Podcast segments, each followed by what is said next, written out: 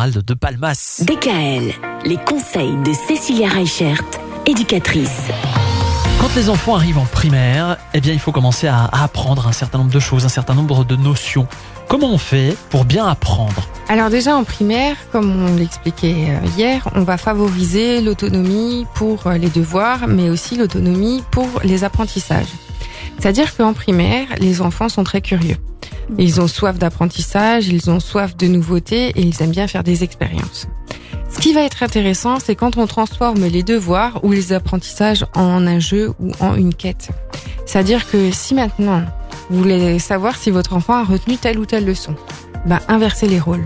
Faites-le devenir professeur et vous êtes son élève. Alors ça, c'est un jeu qui fonctionne à 300%.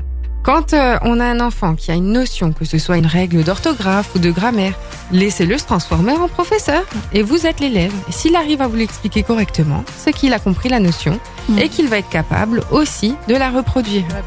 Mais du coup, ils sont contents parce que pour une fois, bah, c'est eux qui ont ce rôle un petit peu de supériorité, qui vous apprennent les choses.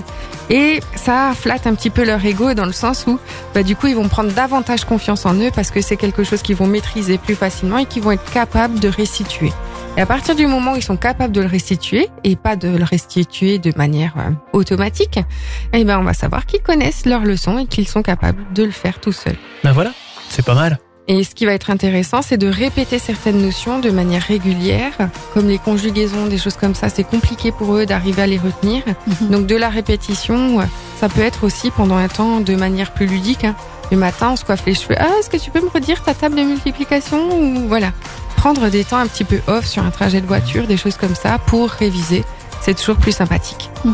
Très bien. On imagine que pour les collégiens et les lycéens, les techniques ne sont pas tout à fait les mêmes. Pas tout à fait, non. eh bien, nous aborderons donc ces techniques-là spécifiques aux collégiens et aux lycéens demain. Retrouvez l'ensemble des conseils de DKL sur notre site internet et l'ensemble des plateformes de podcast.